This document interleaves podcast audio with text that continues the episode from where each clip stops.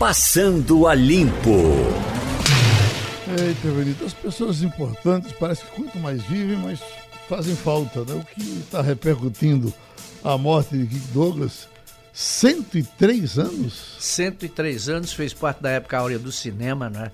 Fez grandes clássicos, principalmente Faroeste, Sem Lei Sem Alma, é, grandes filmes, né? Uhum. É, o outro filme, grande filme dele foi Duelo de Titãs. Uhum. Enfim, enfim, com, com uma história no cinema que realmente merece todo respeito. E era um timaço. Ele. É, é, veio da época áurea, né? Da época uhum. que o cinema começou a crescer. Né? Ele, Gary Cooper, Bart Lancaster. Né? São todos contemporâneos e todos foram grandes atores. Escute, nós já estamos com o Paulo Neto para conversar um pouco com a gente.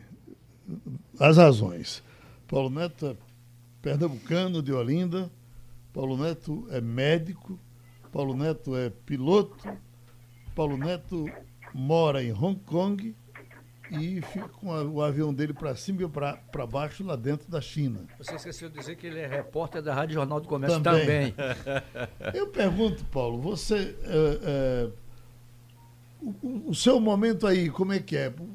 Você está se dividindo, você está tá ajudando as pessoas como médico também? Está botando o médico para funcionar ou só está trabalhando o piloto agora? Bom dia, Geraldo. Bom dia. bom dia. a todos aí da Rádio Jornal, bom dia a todos os ouvintes.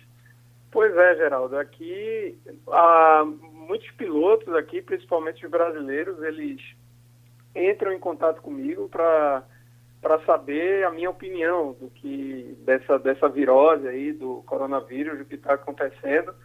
É, mas a, a, a, o sentimento geral, a coisa está bem estranha, sabe, Geraldo? Uhum. Tá, a gente vive numa situação bem atípica aqui, eu diria até mais do que os protestos que estavam ocorrendo, porque é, desde que entrou o Ano Novo Chinês, e, e, foi exatamente no mesmo momento onde ocorreu essa notícia do coronavírus e é, a expansão do vírus ao redor da Ásia, que os governos da China, eh, o governo da China decidiu prolongar o, o, feriado e o feriado já acabou e ninguém praticamente sai para trabalhar. O, o, quem é funcionário público ou quem é funcionário de empresa privada, é, o Estado e as empresas recomendam que as pessoas trabalhem a partir de casa.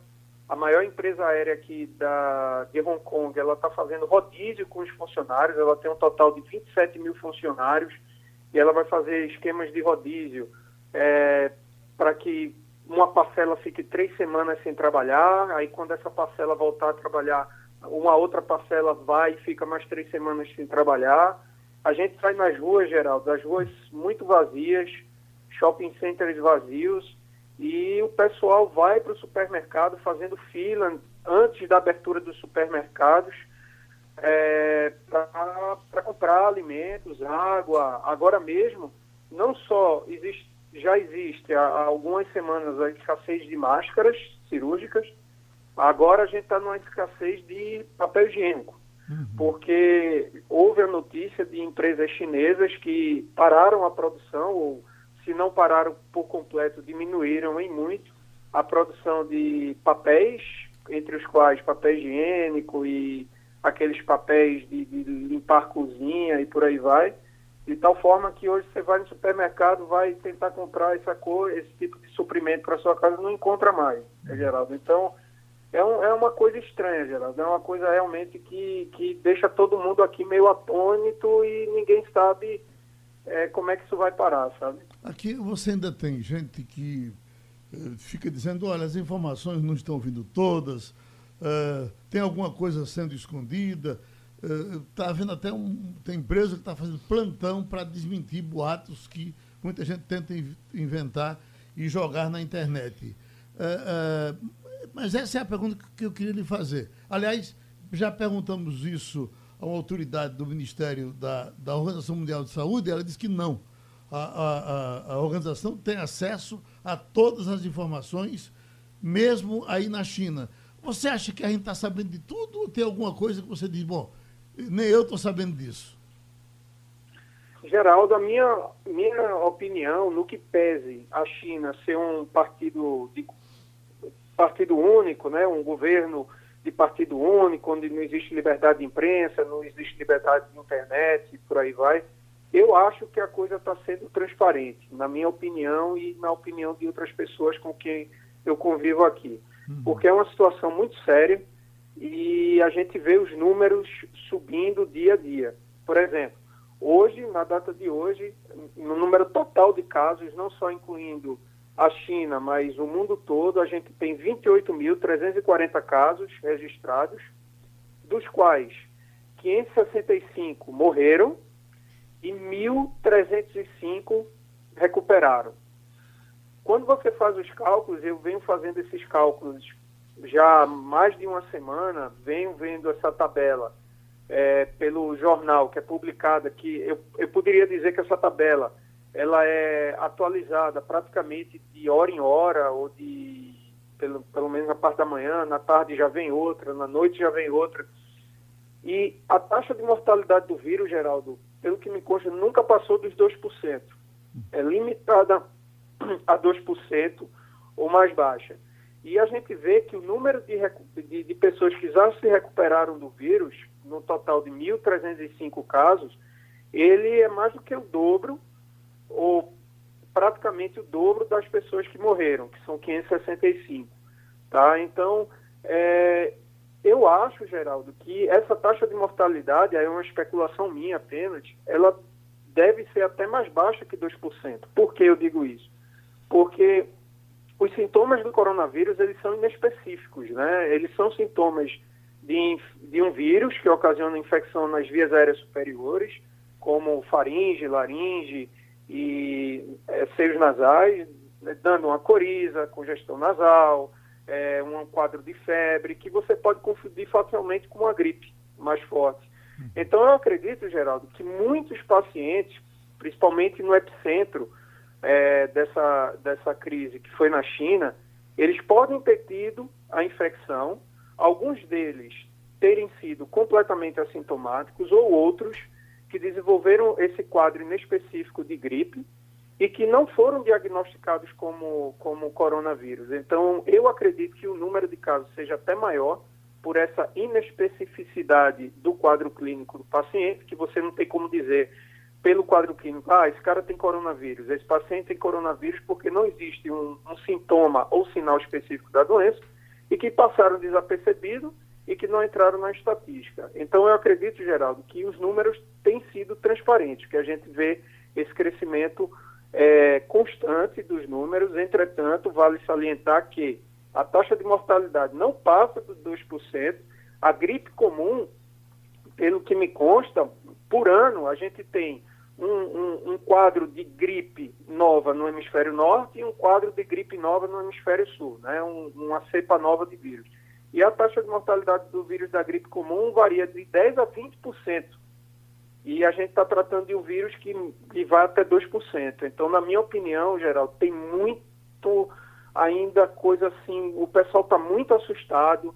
A mídia também, a gente vê nos jornais falando muito, é, adjetivando o vírus como vírus mortal, vírus mortal, mas quando você vai para os números e faz um cálculo simples de padaria e vê que a taxa de mortalidade não passa dos 2%, e mesmo assim a, pelo que me consta, a maioria dos pacientes que faleceram seriam pacientes de idade mais avançada e que já têm uma comorbidade pré-existente, ou seja, já tinham uma doença pulmonar pré-existente, ou o paciente fazia quimioterapia e, consequentemente, tinha imunidade baixa. Então, eu acredito, Geraldo, que existe muito medo, mas esse medo está tá no nível exacerbado. Uhum. Não precisaria estar dessa forma. Pronto, vamos rodar a roda. Ivanildo Sampaio lhe pergunta. Bom dia, Paulo. Ô, Paulo, eu gostaria de Bom saber dia, se você tem alguma informação sobre a situação de Macau. E eu pergunto isso porque eu conheço alguns brasileiros que vão de férias a Macau para jogar nos cassinos. Que, embora pouca gente uhum. saiba, Macau tem um número de cassinos superior a Las Vegas e Atlantic City juntos. Então, quer dizer, Macau está fechada para a entrada de pessoas, o vírus chegou por lá. Como é que está a situação de Macau? Você tem informação? Eu tenho informação que Macau praticamente também ficou é, está sofrendo mesmo que, que Hong Kong. Ela praticamente é, fechou as barre a barreira, porque Macau, assim como Hong Kong, é uma região de administração especial, né? é uma região que tem autonomia administrativa em relação ao território chinês. E tanto é que no território chinês propriamente dito, o jogo, os cassinos não são permitidos, mas Macau, como você bem falou, é o, o, jogo é permitido, inclusive o volume de dinheiro que circula em Macau é até maior do que Las Vegas. Os chineses vão muito a Macau para jogar e os cassinos estão todos fechados lá, todos fechados, a cidade está bem esvaziada e o comércio já está sofrendo bastante com isso, sabe, Ivanildo? Inclusive, é, é, hoje em dia, os números de Macau, eles falam aqui que até agora existem 10 casos confirmados em Macau, só em termos comparativos. Hong Kong tem 22 casos já confirmados, com uma morte. Macau tem 10 casos confirmados, nenhuma morte até agora. Entretanto, apesar disso, do número ser muito baixo, quando você compara com o total da população, né, é, e não ter nenhuma morte, mas mesmo assim, a cidade está esvaziada e os cassinos estão fechados. Wagner. Paulo, é, a gente sabe que o governo chinês, pela sua condição de governo totalitário, é, conseguiu uh, uh, isolar a região de Hubei, onde vivem cerca de 60 milhões de pessoas, né? Mas nós estamos recebendo informações aqui, Paulo, de que uh, apesar de o governo ter construído um hospital com mil leitos em 10 dias e está entregando outro com triplo de capacidade esta semana, o governo não está dando conta de atender as pessoas na região. Eu tenho relatos aqui de pessoas que estão eh, não suportam ficar na fila, que chegam a morrer na fila porque não suportam o tempo de espera. Uh, uh, mas de qualquer forma, o governo conseguiu isolar essa região que tem cerca de 97% dos casos de coronavírus. Né? Você tem mais informações nesse aspecto é, é, da falta de capacidade do governo local de atender os casos que estão surgindo na província de Ubei, Paulo? É, Wagner, bom dia. Bom eu, dia. eu realmente não, não teria maiores informações, até porque o governo chinês, nesse aspecto, ele, ele é, tenta se proteger um pouco. Até eu lembro na, que na semana passada eu mandei um, um áudio para a Supermanhã, é, falando justamente que o prefeito ou, da, lá da, da, da cidade de Wuhan, ele até admitiu a falta de capacidade de lidar com a situação, teve, teve que vir um, um, um funcionário do alto escalão do governo chinês para tomar conta da situação e eles entrarem com essa, esse esforço maior, como você bem falou, já construíram um hospital, já construíram outro. Só que a gente está tratando, como você bem falou, é, Wagner, de uma, de uma população gigante, né? E, e a gente está tratando com, também com, com a proliferação de um vírus. Um vírus é muito menor do que uma bactéria. Se a gente for é, a bactéria geralmente é um organismo unicelular, né?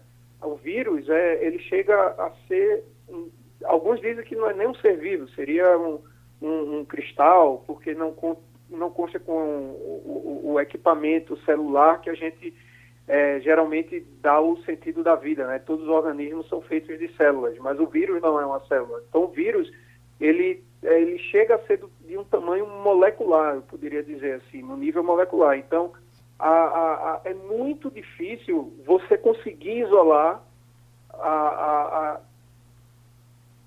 os, que esse vírus se espalhe. É muito difícil. Uhum. Apesar do tá isolamento tá da província, não é isso?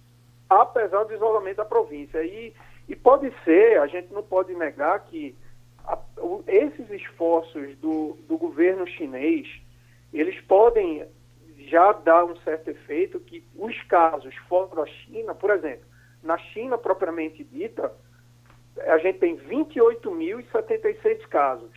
E o número total no mundo são 28.340. Então, realmente, praticamente todos os casos a gente pode dizer que estão contidos na China.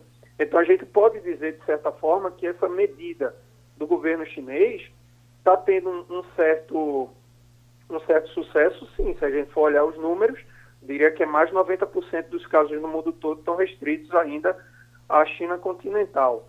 Mas apesar de todos os esforços que estão sendo feitos, Wagner, de construir hospitais, de uhum. tentar fazer a barreira e do número extremo de população que eles têm, eu acho muito difícil que essa, essa infecção não se espalhe é, que continue se espalhando, porque a gente está tratando de um vírus que é uma estrutura muito pequena, mas, por outro lado, gostaria de reforçar que é, a taxa de mortalidade ainda é baixa, 2% só, e que a maioria dos pacientes que é, faleceram vítimas da doença são pacientes ou de maior idade ou pacientes que já têm alguma comorbidade pré-existente. Então, isso é importante dizer, porque a gente vê muita, muito pânico até, eu poderia falar assim, nos meios de, de, de aqui, por exemplo, nos, nos, jornais aqui da Ásia, e, mas, poxa, quando a gente vai ver os números, será que precisa disso uhum. tudo?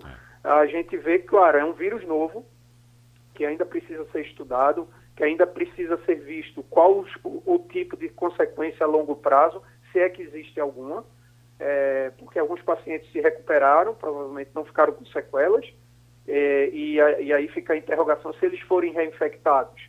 Eles podem desenvolver um quadro mais grave, como é o caso da dengue hemorrágica, que normalmente o paciente, quando adquire a primeira infecção da dengue, ou o paciente pode ficar sintomático ou apresentar aquele quadro de dengue clássico, com dores nas juntas, febre alta, prostração. E se ele é reinfectado, principalmente pelo vírus da tipo D, ele pode desenvolver febre hemorrágica da dengue. Isso é uma coisa que a gente não sabe a respeito do coronavírus. Se no caso da reinfecção, o sistema imunológico do paciente ia responder de forma exacerbada, levando a síndrome da angústia respiratória severa, a SAD. Isso é uma coisa que ainda precisa ser estudada, né? Mas, basicamente, Wagner, eu acho que, não sei se eu consegui responder tua pergunta, mas eu poderia dizer que, no que pese todos os esforços do governo chinês, eu acho que estão dando resultado quando a gente analisa o número total de casos, mas na minha opinião, e isso é uma opinião minha apenas, espero até estar errado, mas eu acho muito difícil a gente conter a proliferação desse, vírus em, em, escala mundial, sabe?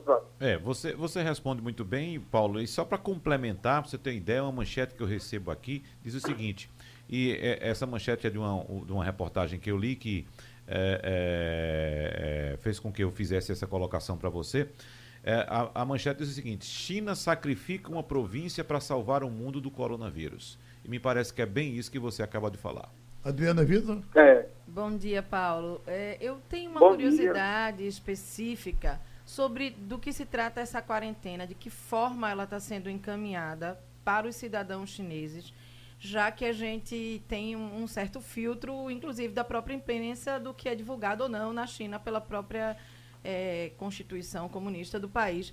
Tem um relato da BBC de uma jovem chinesa, de uma chinesa de 33 anos, ela chama Wen Jun-wan e ela diz que o tio morreu por causa do coronavírus, o pai, a mãe e ela já têm sinais de infecção, eles não conseguem ser internados em hospitais porque não há mais vagas em hospitais e a resposta diária tem sido essa: não temos como internar, mas temos locais para quarentena. Que ela disse que prefere ficar na casa dela do que na quarentena, porque a quarentena é um lugar muito mais simples, com muito menos estrutura e ela teria conseguido já até um balão de oxigênio em casa, enfim. Como é que isso se processa? Quem vai para a quarentena? As pessoas estão preferindo ficar em casa. Queria muito esse testemunho de alguém que está aí, que está vivendo aí tudo isso. Pois não. É, por exemplo, aqui em Hong Kong é, já existe o esquema de quarentena que, como você bem falou, os hospitais eles não conseguem dar conta do número de casos. Né? Então, normalmente, essa quarentena, é, o período de incubação do vírus é de 14 dias e é, a pessoa ficaria, no mínimo, a partir do desenvolvimento dos sintomas e, consequentemente, fazendo exames de sangue, identificando que a pessoa realmente está infectada pelo coronavírus, que eu saiba, o período de quarentena é de, no mínimo, também 14 dias. E como já não existem leitos é, disponíveis nos hospitais, já existe, por exemplo, aqui em Hong Kong, uma lista de prédios que estão em sob quarentena, de prédios residenciais onde, se, pelo que me consta, pelo que eu tenho visto na mídia, se apenas um caso for detectado, eles colocam o prédio todo em quarentena, de tal forma que os residentes eles ficam limitados a sair do perímetro do prédio e que o governo vai fornecer algum tipo de alimentação, óbvio, que eles precisam, água e suprimentos alimentares, mas a, o prédio ele fica, de certa forma, isolado, que as pessoas não podem sair do prédio até que o, o, a equipe médica fique fazendo a, a, o monitoramento daquele condomínio e veja que não existe mais caso nenhum. E já existe uma lista em Hong Kong, se eu não me engano, de 22 prédios que estão sob quarentena. Inclusive saiu uma, uma matéria aqui no principal jornal aqui de Hong Kong, que é o South China Morning Post, que falando que o governo já estaria, o governo de Hong Kong já estaria aventando a possibilidade de levar algumas pessoas para o resort da Disney, que aqui tem, aqui em Hong Kong existe também uma, uma, uma unidade da Disneylândia, e como essa unidade é uma, é uma área, de certa forma, isolada da cidade como um todo, já eles estariam especulando usar o prédio da Disney para colocar alguns, algumas pessoas de quarentena nesse prédio devido ao isolamento da área da Disney. E é basicamente isso. Então, todo mundo realmente está com muito medo. É, inclusive, é, os médicos de Hong Kong, eles é, ameaçaram, não só os médicos, mas os outros profissionais de saúde, eles até ameaçaram entrar em greve, parar de trabalhar, porque eles estavam exigindo do governo de Hong Kong, da Carrie Lam, que é a chefe do executivo, que eles bloqueassem as fronteiras e fechassem as fronteiras de forma completa com a China, para que é, é, turistas, né, visitantes da China propriamente dita, não viessem mais para Hong Kong, porque os hospitais de Hong Kong já não estão dando é, é, conta dos moradores de própria Hong Kong. Imagine de pessoas de fora que viessem para cá. Então, existiu essa, essa, essa demanda do, da parte dos profissionais de saúde.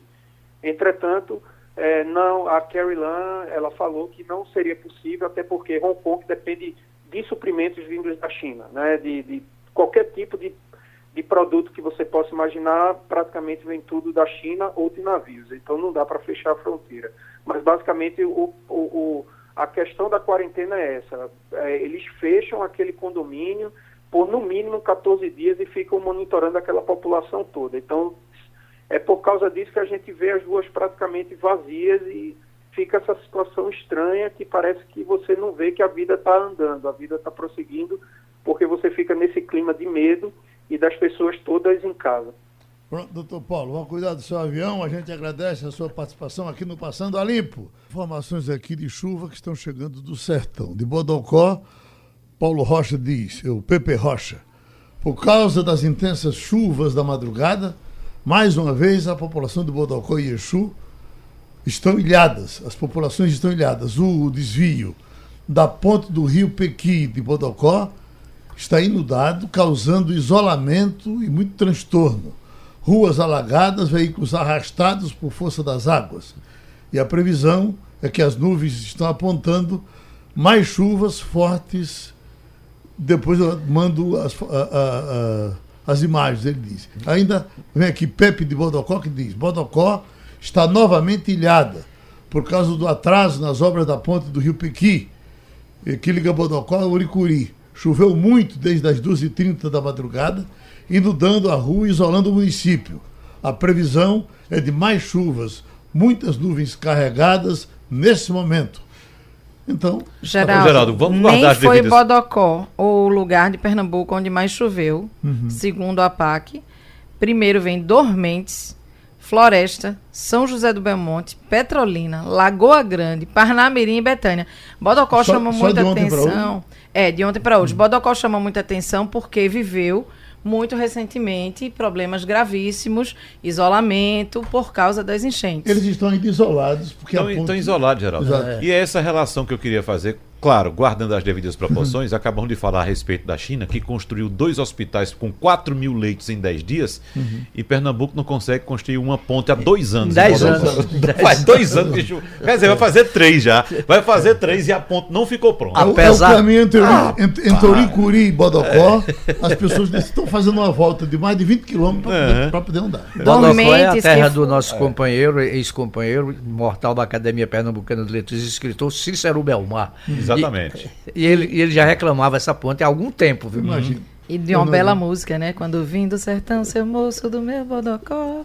Enfim, o lugar que mais choveu foi Dormentes. É, entre 19h40 da quarta-feira, dia 5, e 7h40 da quinta-feira, hoje, dia 6, foram 96,13 milímetros em apenas 12 horas, cerca de 23% a mais do que a média da chuva para o mês de fevereiro. Agora, finalmente está saindo o celular dobrável, né, que a gente vivia nessa expectativa, tentaram um, não deu certo, agora está aqui. Eu estou vendo o bicho, é bonito que é danado. É. Né? Agora, R$ 8.999. É caro, hein? É porque está começando, daqui a pouco baixa. É? Espera um Geraldo, pouquinho. Não tenho pressa não para comprar o seu. Eu não escutei um nenhuma referência à chuva no Alto Sertão de Pernambuco. Eu falo isso porque tem São José do Egito no meio que é a minha terra. Parece que não choveu até agora no Alto Sertão, né? É, é nessa relação, nessa relação tem São José do Belmonte. É, São José do Egito não, não choveu. Tapetim, Brejinho. Tapetim. É, no, no resto por aí está chovendo quase, é. chovendo em quase todo canto, né? Agora, e essa esse, essa ação dos deputados, inclusive, incluindo deputados pernambucanos, fazendo um abaixo assinado pedindo a demissão do ministro Raul Traben, é, que nome interessante. Vai, Traben. Eu não, eu não esqueço um dia que ele disse. Não tem. Na entrevista. Na entrevista que ele disse: não tem como vocês esquecerem, só pensem que é vai entrar o B. Aí eu nunca esqueci. Vai entrar o B. É. Uhum. Agora, se, se, deputados que fazem oposição ao governo fazem uma relação pedindo para demitir o ministro, é melhor pedir que ele fique, porque aí o camarada. Aí é que o ministro mesmo, é, né? o presidente não demite nunca. É verdade, né? É, é. eles é, têm uma série de, de, de, nessa ação que, que eles deram entrada ontem, a deputada Tabata Amaral, que está sem partido, é quem lidera, mas tem pernambucanos, João Campos, é, é Raul Henri, Raul Henri e Tadeu Alencar. Porque são da Comissão de Educação. Né? Isso. E aí eles alegam que as verbas, só 4% das verbas previstas no ano passado de investimentos foram utilizadas. É, alegam os problemas do Enem e que é um ministro que não se porta à altura do seu cargo. O que me chamou a atenção, uhum. viu, Geraldo, foi foram, acho desnecessárias as críticas do senador Humberto Costa ao ex-ministro Mendonça Filho. Isso é uma mágoa da campanha antiga, deve ter sido, né? Porque ele fala tão mal. Do... Depois de tudo. Não é? Então, é, dizer, dizer que o, o, ministro Mendonça Filho foi um mau ministro não é verdade. Uhum. Ele foi um bom ministro, sim. Tanto é que, que é, vários antecessores deles aplaudiram as ações que ele tomou enquanto, enquanto ministro. pedindo ele de volta. Exatamente. Mendonça Filho foi um ministro surpreendente Pois é, mas bom. o senador Humberto Como Costa não acha isso. Eu acho, é, eu digo, é sempre a mágoa antiga do é, campanha mas que ele é perdeu. isso que eu ia dizer, Ivanildo. Eu concordo com você porque a, a rixa grave entre é. Humberto Costa e Mendonça Filho, ela é antiga, né? É. Eu me lembro que durante uma, uma das campanhas, que eu não, não sei exatamente qual, mas Mendonça Filho chamava do ministro do vampiro, vampiro que do, com, com sanguessuga, sanguessuga hum. e isso e aí e Humberto devolve, né? E hoje foi bem duro, Mas tem matéria no Jornal do Comércio sobre campanha, isso. Quando Jarbas era candidato a governador, Mendonça uh, a vice. Não, não Mendonça era candidato a governador. Direto do é, é, é. Agora, uh, quem ninguém bateu mais em Humberto do que Jarbas Vasconcelos e os dois estão juntos agora. Né? Sim, né? isso acontece muito frequentemente é, na política. Agora, com relação ainda a, a, essa, a esse abaixo assinado de deputados, esse governo, ou qualquer governo que ficar admitindo ministro, porque deputado pede para admitir, se entrar nessa onda. É, nesse caso foi um pedido não, de oposição, né, né, Geraldo? E eu não entendi porque a oposição vai ao Supremo Tribunal Federal pedir é, é, o afastamento de um ministro, quando esse afastamento é uma decisão eminentemente a cargo do Poder Executivo. O Executivo é que, a não ser que o, o, o pedido traga aí alguma denúncia contra o ministro. Seria isso aí, né? ele, ele estaria né, usando o cargo em benefício próprio, porque ele tem uma, uma empresa que faz pesquisa é, de meio de comunicação, enfim. Ele dá lá a desculpa dele, mas é. é não, os, não, está falando do caso do ministro da Educação. Né? Ah, não, você está falando do ministro da, da, da, é da... De, o da Casa Civil. Da casa, tem uma denúncia que está sendo. É. Já foi aberto um inquérito pela Polícia Federal. Ah, no caso do ministro da Educação é diferente. É. Educação é questão de. Mas que também é o caso do secretário da Comunicação. Secretário de Comunicação, é, né? É, secretário Bolsonaro de Comunicação. já disse que não vai mexer nele, não, que é isso mesmo. Hum, que não viu nada que desabou Não viu nada que. É o núcleo, é o nome difícil do governo, né? Também. Né? Onyx Lorenzoni, Fábio Weingarten e é. Abraham Weintraub. Uhum. Agora, hoje é dia mundial de condenação à, à, à mutilação genital. Né? É, é, eu até anotei isso aqui porque é um, um absurdo que, com, que no mundo de hoje essas coisas ainda existam, né? e até que se precise que, que se diga, que se escandalize para. Ora, meu Deus. Geraldo, a expectativa nesse ano é que 30, pelo menos 30 países ainda usem este método de mutilação genital de meninas e jovens. pelas mães, inclusive. É, As mães cortando. No mundo árabe, né? É, é muito no mundo As mães árabe. cortando e, e na África das, também. Das menininhas com, com caco de vidro. Né? E que mais ou menos a estimativa 4 milhões de meninas no mundo serão submetidas a essa atrocidade, a essa mutilação, a esse crime. Quando vocês pegam um país tamanho da Índia, por exemplo, do Paquistão, com o número de habitantes que eles têm, grande parte disso acontece lá, não é? E veja, era é. uma coisa que até muito recentemente a gente não via sequer falar. Eu me lembro que Naomi Campbell, aquela ex-modelo que né, é, alcançou fama, e ela foi a primeira a chamar atenção e dizer: olha, gente, está acontecendo, acontece há muito tempo, é milenar e se propaga e continua até hoje. Não é possível que o mundo permita que este crime continue sendo replicado ano após ano. Uhum. Mas é, é, é, difícil parar e, e para mim é, é mais difícil ainda entender que feito isso existe. dentro de casa, quer dizer, a mãe faz com a filha. É um, meu Deus do céu. É um negócio é, pré-histórico. Você está em Salgueiro, está dizendo o seguinte: tem chovido demais em Salgueiro. Chove diariamente desde o último final de semana. Está uma beleza. O interessante do pessoal do interior é, é que fala sempre de uma forma festiva. Meu pai dizia, o tempo está bonito para chover. Bonito para chover. É. Escute, essa coisa aí da, da a, a, questão está muito evoluída com a discussão agora do imposto. O presidente da República dizendo que vai tirar as taxas federais para que os estados tirem o ICMS. Mas é estranho que a gente já tenha a quarta queda de, de preço de combustível na fonte e não chegue nos postos. Eh, não, não, não, baixou em canto nenhum. Eu botei ontem a 4,39, é mais ou agora, menos a média. Agora, quando sobe lá no dia seguinte, você paga, né? No, no dia seguinte está mais caro. Sobe logo. É, é, mas dessa vez o pessoal segurou mesmo. O quarto, a quarta queda não baixou nada. Geraldo, eu não sei qual é o, o percentual hoje do ICMS sobre gasolina. Não sei se é 27, 25 ou 27,5%. 30 aqui. É 30, é? é? é pelo menos. Não sei. Eu sei que na conta de luz era, era 27,5, acho que subiu.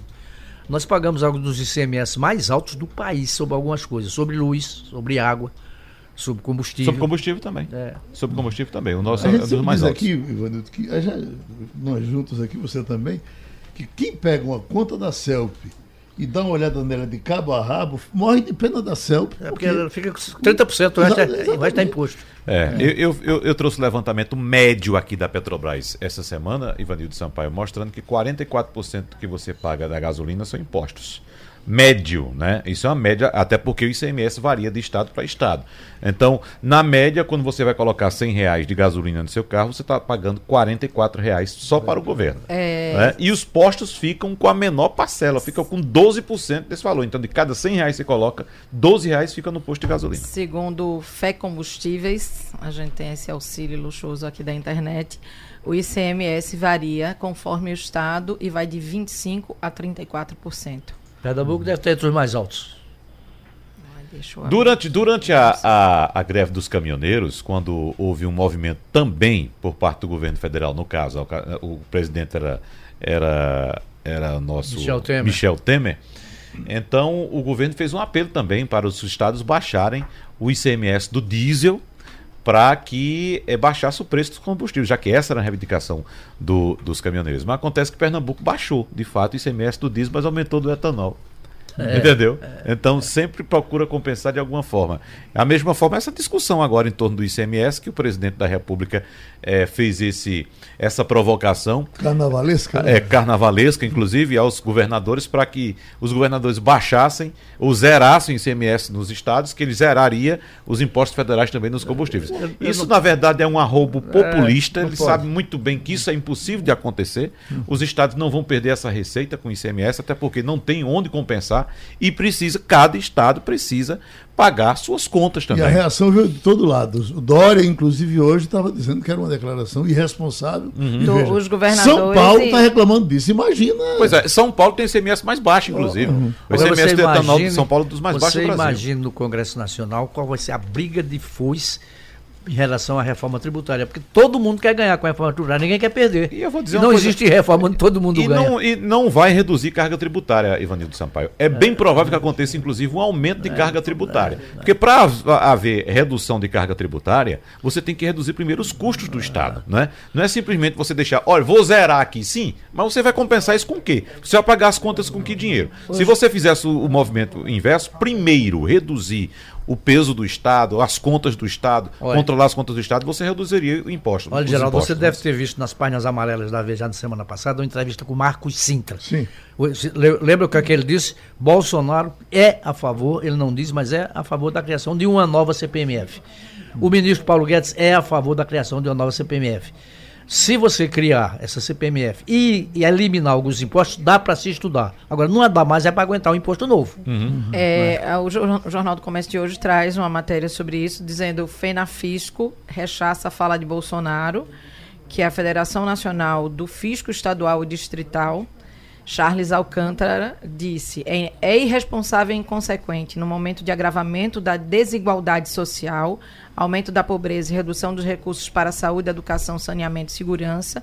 O que o presidente propôs ao país é o aumento da miséria e da violência e exclusão social. Enfim, cada um tirando sua responsabilidade e, lógico, dizendo é. que precisa Esse do tipo tributo. de discussão não é, no, ele não é novo aqui, porque nós, é, se reportarmos um pouco mais para trás e a gente se lembrar do vice-presidente de, de, de, Lula, todos os dias ele dava um esculacho na taxa de juros. Na taxa de juros. Na verdade. e ia, para isso dentro do, dentro do mesmo governo, o vice e o presidente. E aí saía na urina, ninguém nem ligava porque ele dizia. Lula ria, dizia, olha, o, o, o, meu amigo José precisa, precisa, o país precisa pagar os, as suas contas, não dá para baixar. Mas enfim, a taxa de juros caiu novamente no Brasil, a taxa Selic caiu, ah, houve uma redução de 0,25 ponto percentual, de 4,5% para 4,25%, mas o Brasil continua ainda com juros reais positivos, Geraldo. O que são os juros reais? Essa diferença entre a taxa básica de juros e a inflação. Como a inflação está em torno de 3 e alguma coisa, então a taxa eh, real de juros no Brasil hoje é de 0,9%. Então, quase 1%. Então, quem fizer o um investimento ainda em renda fixa ou em renda. Em renda fixa nem tanto, mas em renda variável, certamente vai ganhar dinheiro. Mas o movimento que ocorre no mundo hoje é exatamente deixar uma taxa de juros negativa para incentivar exatamente o, o, o, o setor produtivo a investir mais em infraestrutura, investir mais em obras, é, por exemplo, de construção civil, para movimentar a economia, ou seja, desestimular o investimento, a especulação financeira e fazer com que o setor produtivo caia a campo para produzir mais. O que chama atenção ano após ano é que você tem uma queda de um tributo, você tem uma queda de uma taxa de juros, você tem uma queda de alguma coisa, mas ano após ano os lucros dos bancos aumentam. Vamos falar com o secretário de Saúde, médico pernambucano André Longo, que nesse momento está numa reunião de secretários em Brasília discutindo providências para enfrentar o coronavírus. A gente acabou de, de, conversar aqui, doutor André Longo, com um companheiro nosso, médico, piloto, morando em, em eh, Hong Kong, e ele chamava a atenção, que fica lá observando, quando nós temos 2% de letalidade no caso desse, desse, desse vírus, quer dizer, bem mais manso, se quisermos comparar com SARS e com outros que já tivemos, e está dando essa comoção tão grande no mundo todo. O que é que se diz aí na sua reunião? Bom dia, Geraldo. Bom dia a todos aí no estúdio, aos ouvintes da Rádio Jornal. Com essa reunião aqui foi chamada pelo Ministério da Saúde, está o ministro da Saúde, os secretários executivos do Ministério, é, todos os secretários estaduais de saúde, os secretários municipais de capital e representantes de outros municípios, Anvisa, todos os órgãos técnicos, né, é, discutindo aqui é, as estratégias para enfrentamento do coronavírus no Brasil. Acaba de ser dado um dado, Geraldo, que é, nos dá mais ainda tranquilidade em relação à condução dos casos, reduziu o número de casos suspeitos é, no Brasil de ontem para hoje, né? reduziu de 11 para 8 casos, mas três casos foram descartados. É, esses casos eles estão concentrados em São Paulo, três casos, tem três casos no Rio Grande do Sul, um caso no Rio de Janeiro.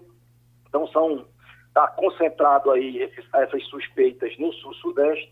É fato, Geraldo, que é, o comportamento do vírus, pelo que tem se observado na China, é de um maior poder de contaminação, mas de uma menor letalidade, uma menor agressividade do que outros tipos virais que emergiram nesses últimos 20 anos. É, de toda forma, a nossa mensagem aqui né, é uma mensagem de tranquilidade, mas de alerta. Né, a gente está vigilante, né, essa fase é uma fase de vigilância para que detecção de possível suspeito forma precoce para que se possam tomar as medidas adequadas para a contenção em território brasileiro e o território pernambucano aí nosso. Hum, Adriana?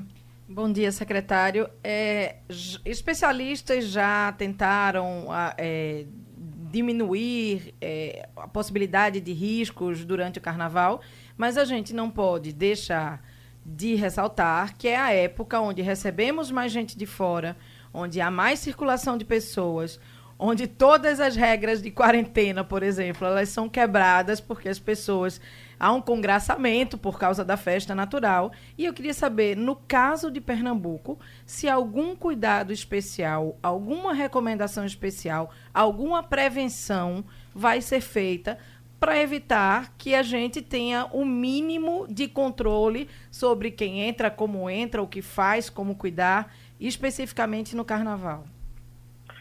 Bom, Adriana, as medidas é, para o carnaval, elas não são medidas excepcionais. Né? Na verdade, hoje já está havendo um controle maior né, sobre a entrada do fluxo de turistas. A Anvisa tem feito isso, né? há um cuidado sobre isso. A Prefeitura do Recife, inclusive, saiu na frente aí anunciando uma série de materiais informativos. Né? A gente precisa é, ampliar né, os aspectos informativos, em especial para as pessoas que estão visitando Pernambuco. Mas os cuidados gerais, Adriana, porque a gente hoje tem que se preocupar mais com os vírus que já estão circulando no Brasil. Nós temos influenza circulando, é, nós temos tipos virais hoje que estão circulando, e é muito importante a gente continuar fazendo a educação sanitária das pessoas. Né? É muito importante higienizar as mãos, se for possível usar o álcool a 70% para higiene, evitar, quando está com algum sintoma gripal, né, entrar em contato com outras pessoas, contato físico, né, tentar, né, na medida do possível, né, usar de higiene, né? Quando for, por exemplo, a gente tem uma, é um hábito que é muito ruim, né? Que é o de espirrar na mão ou tossir na mão. Isso a gente precisa tentar vencer esse mau hábito? Tentar espirrar no lenço de papel, jogar fora, ou mesmo espirrar na manga da camisa que você está transmitindo menos aqueles tipos virais que hoje já estão circulando. Então, o que a gente precisa evitar também, de todo, é um pânico. Nós não precisamos ter pânico em relação a esse vírus, porque sequer ele circula hoje de forma confirmada no Brasil, né, e nós não tivemos ainda nenhum caso suspeito é, em Pernambuco. Aí em Pernambuco tem uma outra característica que normalmente os turistas chineses eles não chegam diretamente pelo aeroporto de Pernambuco, eles chegam normalmente por outros aeroportos. E isso é, de certa forma, o controle de fronteira é feito mais é, em outros aeroportos. É, eu vou continuar, secretária, porque nossa repórter Cíntia Leite, que é especialista em saúde do Jornal do Comércio, do Sistema Jornal do Comércio, ela está assistindo ao vivo a reunião lá no Ministério e disse que o ministro pediu também uma atenção muito especial em relação ao sarampo, pelo fato de Pernambuco ser o único do Nordeste este ano com casos confirmados, três casos no total, dois em Paulista, um em Olinda. O terceiro caso de Olinda é de uma mulher de 23 anos, jovem, e como proceder em relação ao sarampo, já que Pernambuco é o único estado até agora, em 2020, com casos confirmados. É, a gente lamenta muito né, a emergência do sarampo novamente no território nacional, entrou lá pelo norte, mas hoje é uma realidade. É isso que eu estava dizendo, a gente tem que estar tá mais preocupado é com os vírus que já estão circulando. Em relação ao sarampo, é muito importante a identificação precoce desses casos, para que a gente possa conter a contaminação. O vírus do sarampo é um dos vírus que tem o maior poder de contaminação. E aí, Adriana, não tem, não tem outro caminho que não seja o de incentivar fortemente a vacinação. Nós vamos segunda-feira, eh, o Ministério, todas as secretarias estaduais, municipais estão lançando mais uma campanha para vacinação do sarampo. A gente precisa fundamentalmente fazer os adolescentes também irem aos postos de saúde se vacinar. O ano passado, o resultado da vacinação de adolescentes foi frustrante. Né? A gente tinha mais de 9 milhões de doses, uma expectativa para isso, e segundo dados do Ministério, a gente não atingiu sequer um terço né, das, do público-alvo é, dessa faixa etária. Então a gente precisa muito né, da mídia, da comunicação, né, fazendo né, um trabalho específico em todos os postos de saúde, para que a gente faça com que a população se convença da necessidade de vacinar. O Brasil já controlou o sarampo, hoje nós perdemos o controle porque nós fraquejamos né, no processo é, de procura é, da vacina. Não está faltando vacina, então as pessoas precisam se conscientizar desse processo de vacinação. A investigação com relação aos saguins de aldeia, doutor Longo, é, já, já concluiu? Tem prazo para terminar? Já, é uma coisa já de tranquilidade? Veja, Geraldo, o que a gente queria afastar do ponto de vista da saúde pública era a presença de febre amarela é, em território pernambucano. Nós é, já afastamos, né, todos os testes afastam a febre amarela, que também é uma emergência em outros uma, tem emergido, né, não é que seja uma emergência, mas tem emergido em outros estados da federação, a gente pode com tranquilidade dizer hoje que não há circulação é, do vírus da febre amarela no nosso território pernambucano. Agora, lá aqueles taguins chamaram a atenção para a possibilidade de ter a circulação é, do Zika, né, de uma forma silvestre do Zika, o que dificultaria o controle do Zika no estado. A gente ainda está fazendo testagens para é, ver se isso se confirma. Um ciclo silvestre da Zika em Pernambuco. Aí, até este momento a gente ainda não tem a confirmação disso, Geraldo. Uhum. A reunião aí já terminou, secretário? O senhor está. Não, eu. Diga aí. Eu dei uma saidinha aqui para falar com você, Geraldo. Tem que voltar para lá. Ótimo. Mas eu tenho a minha, minha secretária de vigilância, está lá ouvindo tudo. Tá bom, um abraço. A gente ouviu um abraço. o secretário de saúde André Longo. Agora, você, esse, esse vai e vem aqui, que, que é ruim. Está aqui Ceará, que estava festejando a queda de homicídios. A manchete hoje é: homicídios no Ceará crescem pela primeira vez depois de 21 meses. Esse vai e vem, vai e vem, a desgraça está sempre. Os números de Pernambuco continuam bons, né? Continuam em queda, né? É, parece, pelo menos até agora. Pelo menos até o mês passado, é. é. A gente, até pelo que a gente acompanha no noticiário policial, Ainda, é, ainda é grande, né? É. Mas. É, Ô, Geraldo, deixa eu trazer uma informação aqui a respeito do ICMS da gasolina aqui em Pernambuco, que é importante para aquela nossa discussão. É, veja só, a alíquota do imposto do ICMS que incide sobre os combustíveis foi reduzida, inclusive, aqui pelo governo do Estado. É, porque é o seguinte, o governo do Estado não tem só a alíquota, a alíquota é de 27%, Ivanildo Sampaio, mas é sobre um preço fixo. O governo estabelece um preço do combustível na refinaria, por exemplo, o preço é, é de 2,60, esse preço precisa ficar sempre atualizado, até porque, ou sendo atualizado, até porque esse preço oscila, sobe e desce, como a gente percebe aí, a Petrobras de vez em quando anuncia a redução. Porém, se o preço é fixo uh, e a Petrobras anuncia uma redução, o preço é fixo para a cobrança do ICMS, então não faz muito sentido você também reduzir o seu se você vai pagar sobre um preço fixo. O preço, o preço fixo aqui estabelecido é de 2,60 na refinaria. Entendeu? Então, mesmo que baixe na refinaria, você vai pagar o ICMS de 27% sobre 2,60. Eu quero fazer um registro aqui por uma questão de justiça. Né? Eu reclamei tanto dos buracos que havia na, na Estrada Real do Poço. Quero deixar claro, dizer que a prefeitura cuidou, está trabalhando na Estrada Real do Poço, recuperou várias, várias partes que estavam intransitáveis e isso é muito bom para a população e para quem mora Nós lá. Nós estamos tendo, Ivanildo, uma aceleração desse recapeamento. Eu, por exemplo, passei ontem por Água Fria, eles estão recapeando quase tudo. A, a Madalena, em, em Wagner Torre. Sim. A prefeitura anunciou essa uhum. semana, nós fizemos esse registro uhum. de um projeto de recapeamento envolvendo diversas ruas do Recife. É, que a Estrada Real do Poço estava abandonada há anos, né? E eu é. reclamava é, muito, eu... até porque eu moro por perto. Mas felizmente estão trabalhando nela e está ficando uma coisa realmente muito boa. Já é. que o assunto é nossa cidade, eu queria chamar a atenção a matéria que a gente fez ontem na TV a partir, inclusive, de um olhar. Eu estava passando e me chamou muita atenção.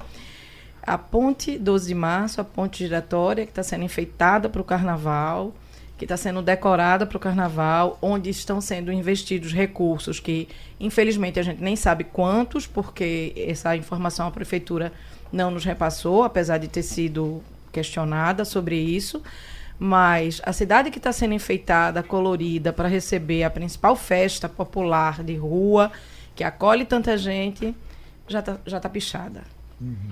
E me preocupa porque é, são eles colocaram de uma forma que as pontes, o gradil, parte do gradil das pontes fica é, é, enfeitada com, com, com essa decoração, cujo tema é o circo.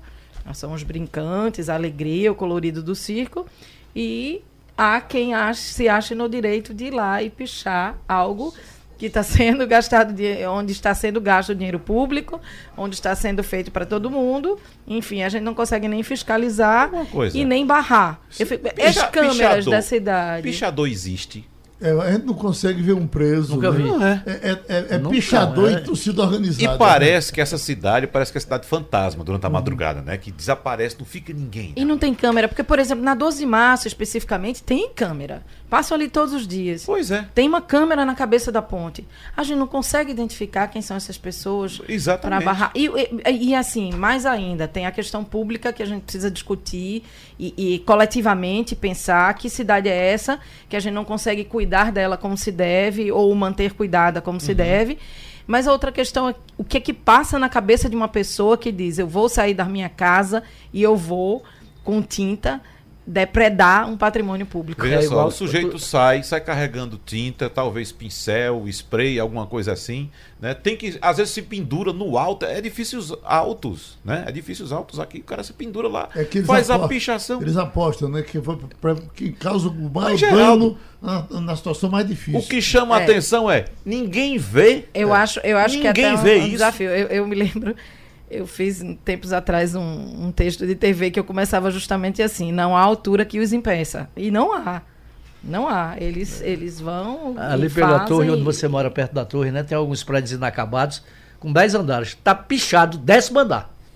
Como é que ele Rapaz, lá, não sei. Ela morava eles não na perdoam torre, nada. Ela morava na torre antes de tirar na Mega Sena. Ah, foi isso. Você não tá atrasado. Eu, eu nunca morei na torre. E além? Não, eu sou é, desde dos 10 anos de idade que eu estou na Zona Sul e, e Sou ah, é Mônica que mora raiz. Na, é Mônica que é mora na torre. Né? É. é. E além Mônica dos é prédios públicos, eles pintam, picham também os prédios privados, né? Uhum. Eu citei até uma vez aqui uma barbearia pequenininha que abriu lá perto lá de casa, é, Ivanildo. O, o, o indivíduo vai lá, um brasileiro, cidadão, aluga um prédio, faz a reforma.